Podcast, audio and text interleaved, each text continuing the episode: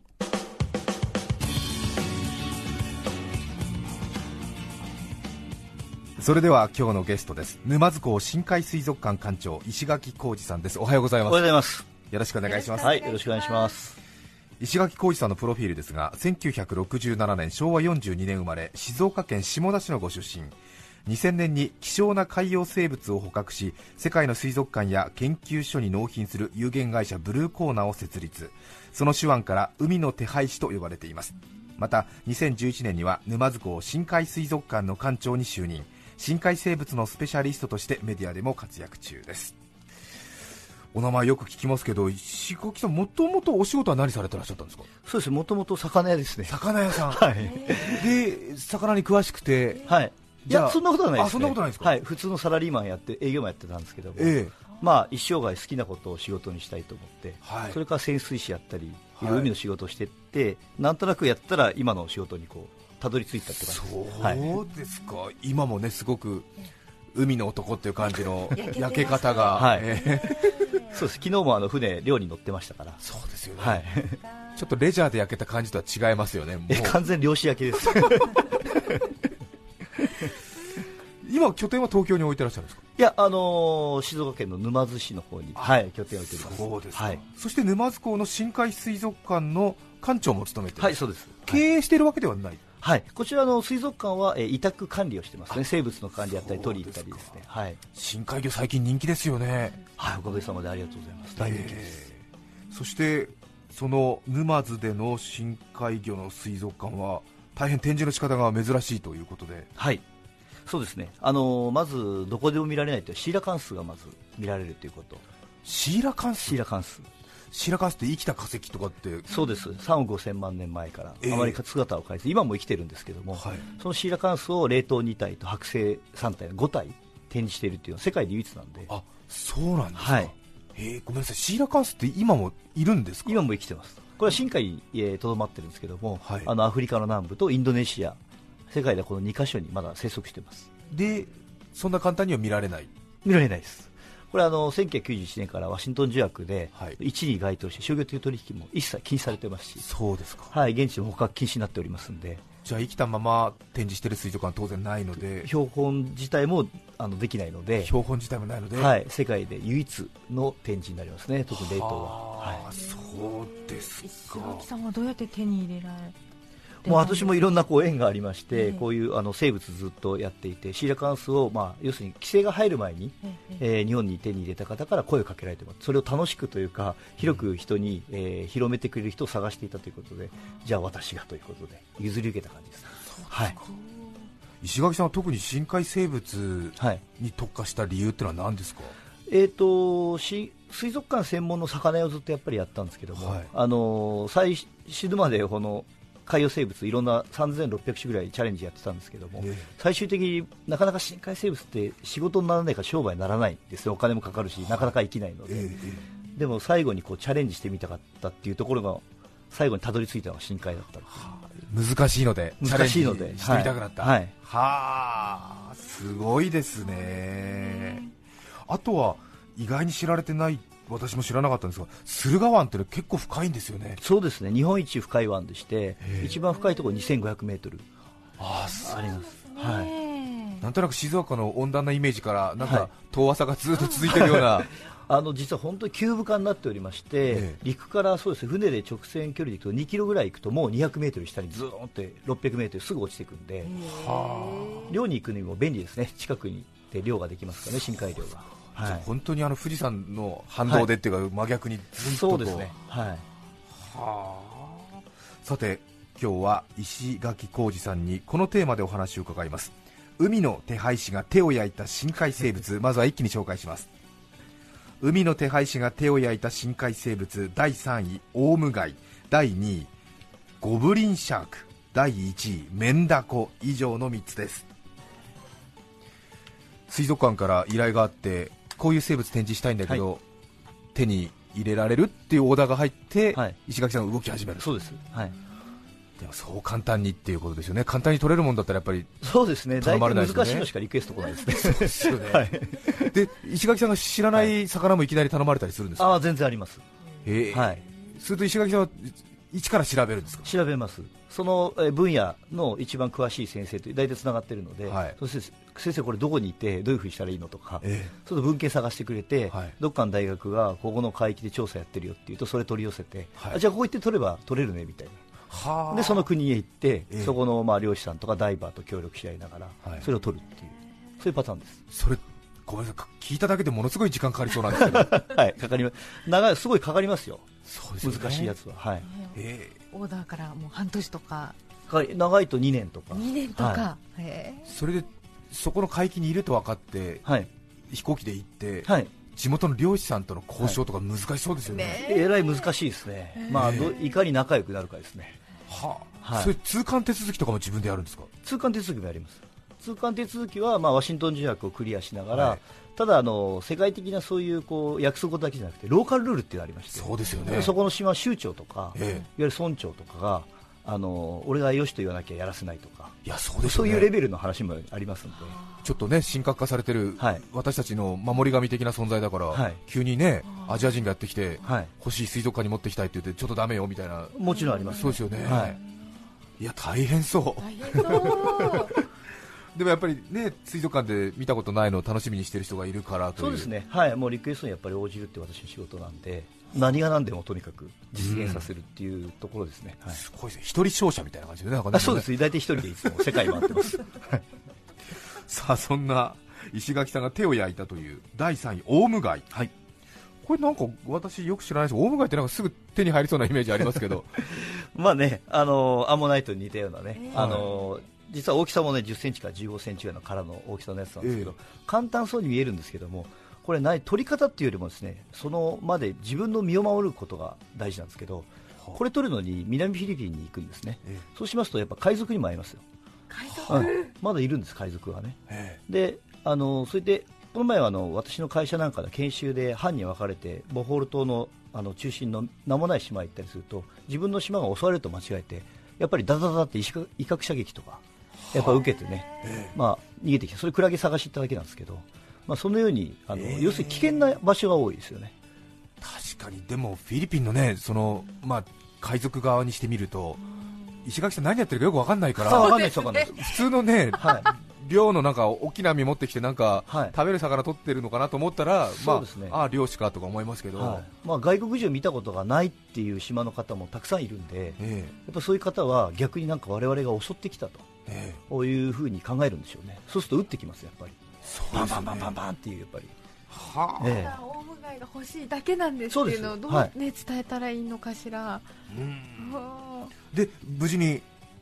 捕獲することできたんですかあそれは、はい、できました、ええそれもこのお船員たちとか漁師さんと仲良くなって、ええまあ、漁師さんちってもなんか密林から出てきて、なまた海賊かなと思ったら、ですね、はいニット帽みたいなのに目だけこうハサミで切ってやって、目だけ出てるような連中がですね、実は専門のオウムガイの漁師だったりして、まあ、そういう親子と仲良くなって、何なんですかそれはいやその人しかでも取れないんですよ、場所も知ってないし。あじゃあその、はい日本の松茸の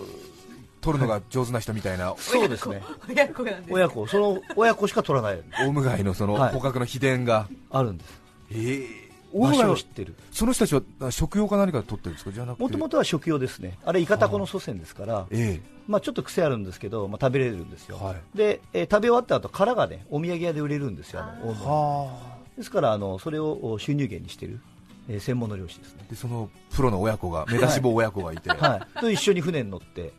行くんですけど仲良く怖いですよねあ怖いですあの海外の場合はいろんな国にやっぱり行くんですけども大体私一人で行ってるので、はいあの船員が例えば10人から20人ぐらいいますと、ええ揉め事とか、はいまあなまあ、揉めるこっちは揉めたいわけじゃないんですけど、ええ仕掛ける餌を勝手に食っちゃったりするんですよ船員がえどういうことですか腹が減ったってことで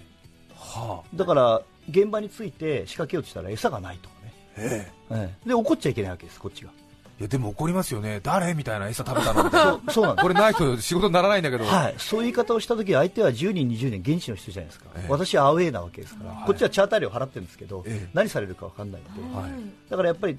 伝え方としては、美味しかったかとか、あーそういうことを聞くんです、常に対応政策を取らなきゃダメそうです、ええはい、朗らかな常感にじで平和にです、平和にええはい、そうしてくれると、もう協力してくれるんですけど、怒っちゃもうだめです、怒っちゃダメですはい、あー誰、餌の食べたのみたいなそう美味しかったみたいな美味しかったとか、ええどれぐらい食べたのそう本当そうです、そうですよね はい、腐ってなかったなんて言って、はいええー、なんて言ってよくあのイスラムだとね、はいあの断食の時期もありますから、はい断食明けの時なんかお腹空いてるの知ってるんで、ええその時あ当たっちゃったなって、10日間ぐらい後悔でインド洋で出てたんですけど、はいやっぱ食ったの全部食われたんです、イカをですね、それサメの餌だったんです、餌用のはい、はあもうそれもあのインドネシア語で、えー、ナスカリアって言ったら、美味しかったかいって言うと、おお、えー、ナスカリって親指立てて、もうあれですよね顔で笑って心で泣いてってもう 何十万も払ってチャーターしてるって、どうすんだこれって思うんですけど、とりあえずでもそれを繰り返してます、繰り返して。はいそうかみたいなそうです断食明けの彼らにみたいなイカを見せてしまったのが間違いだったみたいな、はい今度はちゃんとイカを隠しとかなきゃダメだな今度なんか釣り行こうねって明日になったら釣り行こうねってオーケーオーケーって言ってえ結局イカ釣れなくて、はい10日間全く無無になってしまいえで結局成果ゼロであゼロ港でにす戻ってきて、ました、はい、ええでもう一回やり直すやり直しました釣りましたけどねサメああう、そうですはい、やっぱり見知らぬところに行って文化の違う人たちとそうですねはいお前がやっぱりそうやって日本にはあ取れないのでそういったフィリピンなんと危ないところあるいはそういった場所なんかでう上手にと言いますか協力し合いながらやるっていうのは非常に大変ですよ、そうですよねはいはあ大変 本当にあれですか危険な目に遭ったことはないんですかあのもう拉致されちゃうとかえー、と危険なのは海潜ってる時が一番危険ですかねやっぱりあのタンクショって潜ってないんでタンクがないから現場は、えだからホースだけ加えて潜ってるんですけども、え一緒に潜ってる現地のホースのやつが上のホースが絡まっていい魚があるとあっちへ取りに行くとエアが来なくなるんですねはで本当は、まあ、私もプロのダイバーだからあのバックルっていうかお重りを外して浮上すれば助かるんですけど、現地にはウエイトっていうのがないから大きな岩を体にくくりつけてるんでそれがほどけなくて、でもう死にそうになったんですけど上のホースを見ながら、はいあの絡みを取りながら現地のダイバーを捕まえて、えあのぐるぐるぐるぐる回してそれで浮上して助かりましたけど。あいやーホースの絡みを解きながらそうですね、だから冷静に、冷静にあの時水深25メーターぐらいだったんですけど、いそこからホースを上で見ながら、ええもう一人のやつ、夢中魚取りっていうやつを、あのて捕まえこてう、してこうしてちょっとこうしてくれって言はって、い、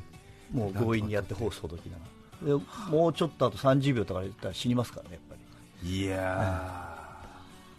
ー、もう常にあれですよねみんなが自分に全面的に協力してくれるわけじゃないっていうことを大前提に考えて どういう動きをするか、現地の人は結構わからないんで、そうですよね、はい判断したのにってことですよね。まあでもね、それも通用しないですよね、きっとねそ、うかそうか関係ないんだね海の上ですからねそうですよね。あなんだこの日本人、面白くねえなみたいな ね、確か腹に立っちゃったなみたいな、ねはい、もう常にもうみんなお友達でしたから、さて続いて、海の手配師が手を焼いた深海生物、ゴブリンシャーク、これはシャークという名前ですから、サメですね、そうですね、深海ザメですね。深海ザメ、はい、これ子供たち深海不安の子供たちにもう大人気なんですけども、そうですかはい、沼津にもいますか、沼津に今は、えー、と白線でおりますね、白あ線での何度か泳がして展示はしてますけど、えなかなか飼うのが難しくて、ゴブリンシャークはなぜ手を焼いたんでしょうか、これはですね、ええこの顔はゴブリンって悪魔っていう言葉がある通り、はい顎が飛び出すんですよね、ええ口がこうぶわーっと前に飛び出して、すごい凶暴なサメだとはいいうふうに思われてて、えで一緒にする生物がどんどん食べられちゃうとまずいので、あの全部水槽から出して、これを大事に飼おうと思ったんですけども、ええ実はこいつはあの体がブヨブヨで、えあのーすごい弱いサメで。はい、で最終的に下にいたちっちゃいヤドカリに襲われてたっていうヤドカリにサメがこいつがサメが襲うと思って他を出したんですけど、ええちょっと残ってたちっちゃいヤドカリに襲われてはあで弱っちゃったんですよええゴブリンシャークは大体どれぐらいの大きさになるんですか、えっ、と水族館で泳がしたのは1.3メートルのはあ結構大きさです、ですねええただ大きくなると6メーターぐらいになるんですけども、はいあの我々はだいたい1.3、1.5メーターぐらいのゴブリンを狙ってと東京湾のね深海の刺し網で取ってるんですけども、えはいいるんですか、東京湾に、はいで1.5メートルの一応名前がサメとついてるゴブリンシャークがはい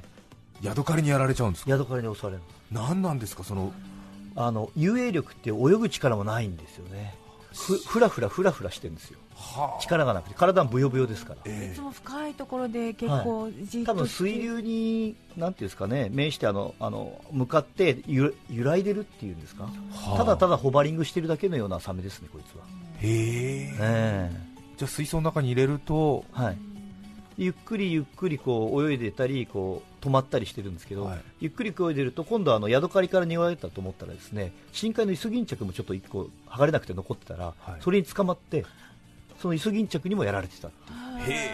反撃しないんですかねできないです、できないんですはい、もう本当漂うなんたかだようだけです風になりたいみたいなね、顎飛び出してみんな噛み砕くと皆さん思うような凶暴な顔はしてるんですけども、実際また深海ザメっていうのを食性を試すため私はほとんどサメにこう腕を噛ませるわけですねえ腕を状気状態状態のいい時にの はい、自分の腕を噛ませるんですそうすると噛む力とかねあの歯がこういうあだからこういう形状してるのかっていうのはだんだん分かってくるんですけどゴブリンの場合はもう全く噛む力がないですでも歯はあるんですよサメ歯のはあります鋭い歯はええおそらく弱ったイカあるいは死んだ魚を引っ掛けるだけに歯がいっぱいこう生えてて内側に生えて引っ掛けるだけの 歯ですねじゃあ見た目凶暴なんだけれども、はい本当にその生活は質素っていうかあの質素 はいあの凶暴性なくはいあのわざわざ口を前に飛び出させて弱ったやつあるいはもうすでに死んでるやつをただ引っ掛けるだ けっていうきっとあれですねゆっくりした海の流れでこうなんかとあこのう自分の方に寄ってきたやそうつですねを死骸がこうふーっと来るところになんかあの、排水溝のゴミ取りキャッチャーみたいな感じでまさに そうそう自分が食べに行くわけじゃないでですすよねでこうたまたま向かってきて排水溝でちょっとあれですよねまだ食べられそうなものがあったらいただいてっていう、はいゴブリンシャークゴブリンシャーク子供たちががっかりするかもしれないけ ど世界最弱のサメだと思いますヤドカリにちょっとチョキンとこう噛まれたりとかしてあやられますねでもはい動けない動けないみたいな、はいでヤド カリに抑えられてますから1.5メートルのサメが1.5メーターのやつが本当にあの10センチぐらいのヤドカリに抑えられて動けないんですから、はあどんだけ力がないんだろう、このサメはと思います。すごいですもねう繊細すぎてやっぱりじゃあ難しいっていうそことうでなんすですね。かそのために飼育員がヤドカリ外したり、まあその後ヤドカリ出しちゃいましたけどね、危ないということで。でもまさかサメの仲間だからヤドカリにやられるとはと思はわないです思ってよもね思いませんでしたね。やっぱりこういうのはあのやってみないとと言いますか、いやわからないですね。ヤドカリはどういう気持ちでアタックしたんでしょうねヤド カリヤドカリは多分いけると思う。いけると思うんですよね はい。いけると思った。 こいついけるなみたいな 体大きいけど全然いけるぞこれこれえ捕獲はでも大変ですかブヨ捕ブヨしてて獲はですね、あのーまあ、刺し網漁っていうのが多く入るんですけど、深海の刺し網漁、あの網を下ろして2、二日か3日そのままにしておくと、深海の網、たまたま網に引っかかっちゃうんですよ、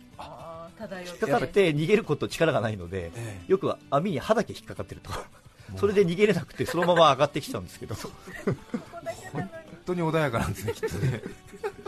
珍しいですよ、1年に数個体ぐらいしかかかりませんかああそら、非常に貴重な深海ザメですね。へえ、いやちょっとね、なんかもう感情移入しちゃいますね、ゴブリンじいさんにね。静かに生活してんだろうな、きっと、ええほっとけないね、きっとね、ずっと一生読書して過ごしてる感じのサメなんだろうね、きっとね、静かに、ええええみたいな。さて沼津港深海水族館館長石垣浩二さんに話を聞いていますが海の手配師が手を焼いた深海生物最後はメンダコタコですねメンダコ、聞いたことないですねそうですねこのタコはですね、まあ、深海にしかいないんですけどもあの特徴なのはまあ耳ですね耳、まあ、肉ヒレっていうんですけども耳のようなものがあってですねその耳をパタパタしているのが非常に可愛いというですね、まあ、深海の業界で言ってもスーパーアイドルですねスーパーアイドルはいはあものすごいこうに可愛いです耳をパタパタしているタコでえで足も長いわけじゃなくてちょっと変わってるんですけどフレアスカートをこう広げたような形えではいで、えーそれを閉じたり開けたりして水中をこう泳いだりしてますねクラゲみたいな感じクラゲみたたいな感じでいええで耳はパタパタしてるんですね色はどんな色してますか色はあの薄いオレンジオレンジではいあそうかじゃあタコっぽい一応カラーはしててへタコっぽいカラーはしてますけどね耳がえ耳があってなんか形としては泳いでる姿見ると UFO みたいな感じですかねーゆっくりとパッタパッタパッタ UFO がなんて不器用にはい漂,、漂いながらふわふわふわふわへえはい大きさ暗闇はをですどねれくらいになりますか大きさはあのその足をスカートを広げた状態で長くて2 0センチぐらいですねそんなに大きくはないですねじゃあちょっとイメージ小ダコ中ダコくらいな感じそうですね、へえはい、珍しいものですかこれえー珍しいですねは珍しい、はい、非常に珍しい世界でも今水族館の展示で常駐あ常設的に展示しているのはやっぱり沼津港だけですねそうはいタコって結構もともと深海にいるんですよねえー、と深海にいるやつと浅瀬にだけいるやつと言いますねあ、深海と浅瀬にいる、はい、このメンダコは浅いところでは生きていけないタイプで,、はで面白いのはタコって普通墨吐いてねえ逃げるんですけどもこれ深海にしかいないので墨吐いても意味ないじゃないですか、はい暗いところでええだから墨袋は持ってないです、そうか深海はもともと暗いから、はい墨吐いてもはい意味ないので、はい、墨は持ってないんです、ねはいそのこのメンダコがなぜ手を焼くんでしょうかこれはですねまず、まあ、珍しいというのが一つというのと、それからあの、まあ、手に入るときは網に一緒にこう他の生物とあるんですけど体もブヨブヨでええのエビのトゲとかカニのトゲとかにやったらもうめくれちゃうんですよか皮が。えもうそれだけでもやっぱりダメージで死んでしまう、もともと、はい、深海水族館は5年経つんですけど、その当時は2日ぐらいしか行けなかっ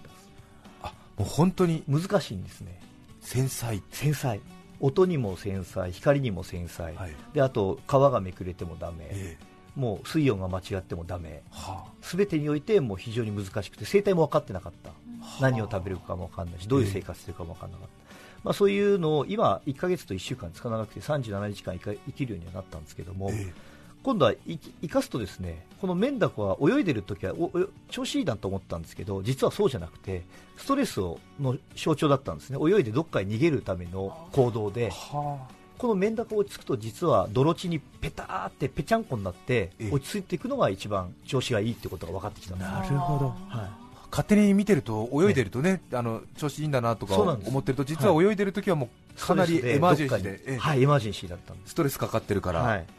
今度落ち着かせることは分かったんで落ち着かせたら今度横から見ると本当にフラットになっちゃうので、うんお客さんはどこにいるか分からない泥と一体化しちゃうんでちょっと展示すると物足りなさが出ちゃう、そうですね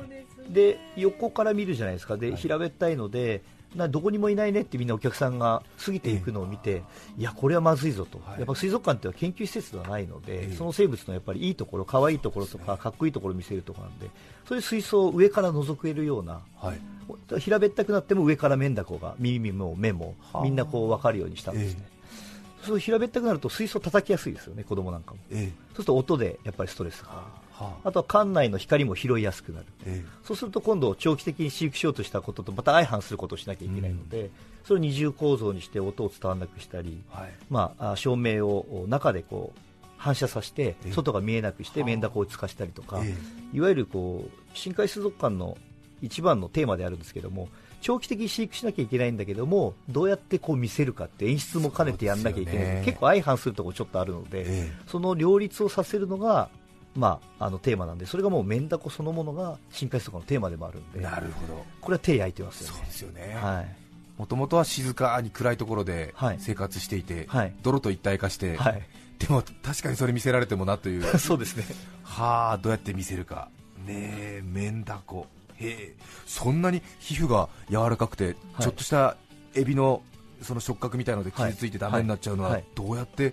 捕獲するんですか、もうあのー深海から上がってくる網はいとあの他の生物が混じらないようにあの船の上でもプールを海水プールを冷たいプールをはい用意してあげて、一番船も低い要するに水がどんどんかぶって入ってくるような船を見つけて、水から水へざわざわざわってやることによってええどしゃんと他の生物と一緒に潰れないようにはザバーンっていけば水から水へなふわふわふわっていってえ他の生物に絡まないようにするんであはあそれで泳がせて泳がせてからそのままボールですくってメンダコだけ1匹ずつあのクーラーボックスで暗いところでまたすぐに置いてあげるようなそういう措置をしてますそうかうまくこう低い浴槽からあれですねお湯そがうでこすぼれる感じのはい、時水かにら水へに行って一緒に水のまま、あはれでいすねへえ髪の毛を一緒にふっと出れよみたいな そうですよねそういうもう丁寧な扱い丁寧方なをしてはあすごい水圧のとこにいるわけですから、はいそれをこう出してはいあげたら水圧かからなくなって、彼らにとってはすごい負担なんですこよね、れがですね実は水圧の皆さんあの変化で例えば浮き袋が口からボコって出て死んでるやつの映像なんか見たことあると思うんですけど、水圧の変化に影響を受けるというのは気体だけなんですよガスの部分だけです人間だと肺ですよええそういうのは収縮したりして口がボコってやって確かにそれで影響は出るんですけどタコとかねはいエビカニなんていう空気空気とかいわゆる気体の部分がないのではい水圧の影響を受けないですあーそうなんですあそうねです液体水っぽい液体と筋肉組織は水圧の影響を受けない、へですから普通に上がってきます水圧の問題だけはあただ明るいとかええ明るいのが苦手とか水温が違いますからええ水温が違うとかそういったものには適応できないですけどねああなるほどそうか肺を持ってないからはい要するに浮き袋がないですよねそうですか、はいなゴブリンシャークなんかはやっぱり肺がああるからあのサメとエイは浮き袋持ってないですあサメ類とエイ類はあそうなん持ですったことかないんです大きい肝臓にある油をで微妙に浮い浮きやすくなってるからそれで浮いてるんですよへえああそうですか、はいはいはあ知らないですねことばっかりですはいええそれではここで1曲お聴きください中央区のどんぐりさん44歳男性の方からのリクエストです風を感じて浜田省吾さんです5月15日放送分、安住紳一郎の日曜天国、ゲストコーナーをお聞きいただいています。著作権使用許諾申請をしていないため、リクエスト曲は配信できません。引き続きゲストコーナーをお楽しみください。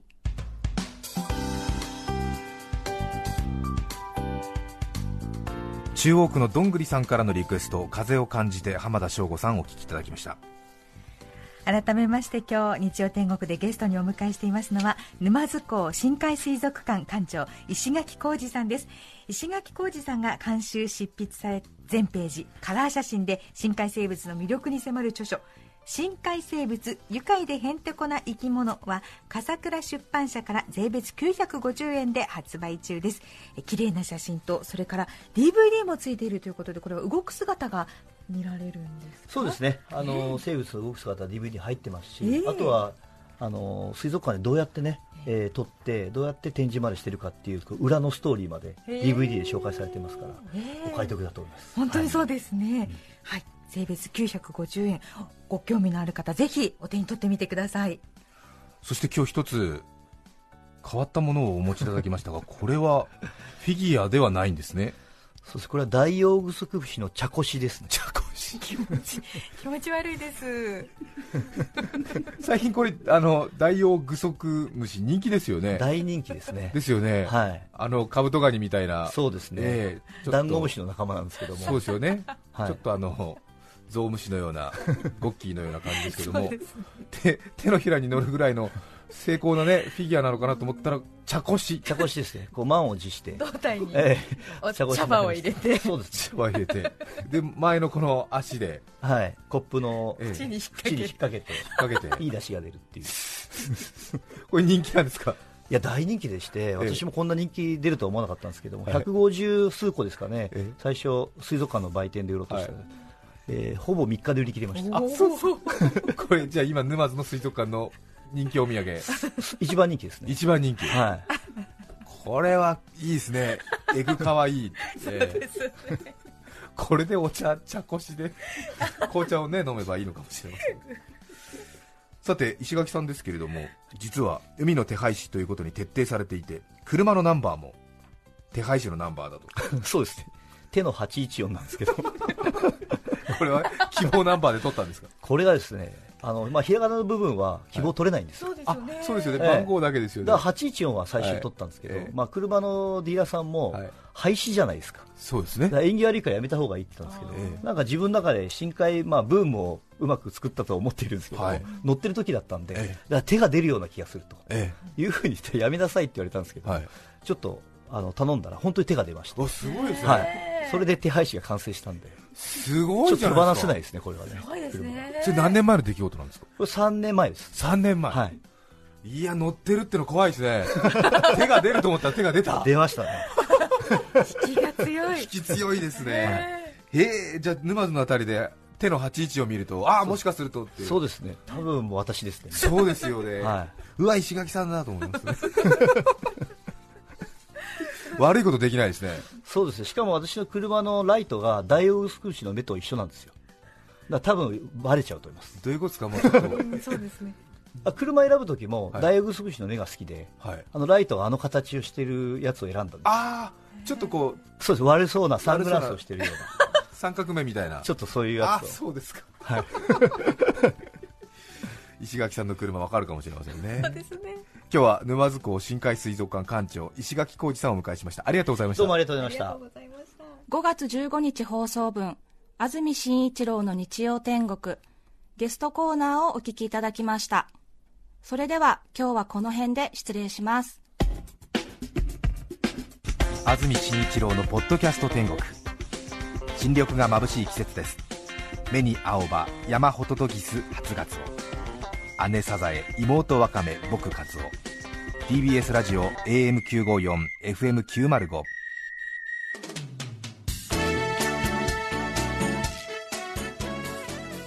さて来週5月22日の安住紳一郎の日曜天国メッセージテーマは「最近ショックだったこと」ゲストはノンフィクション作家高野秀幸さんですそれでは来週も日曜朝10時 TBS ラジオでお会いしましょうさようなら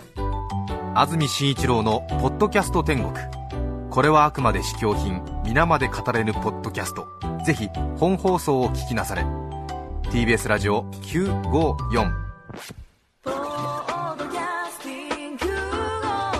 905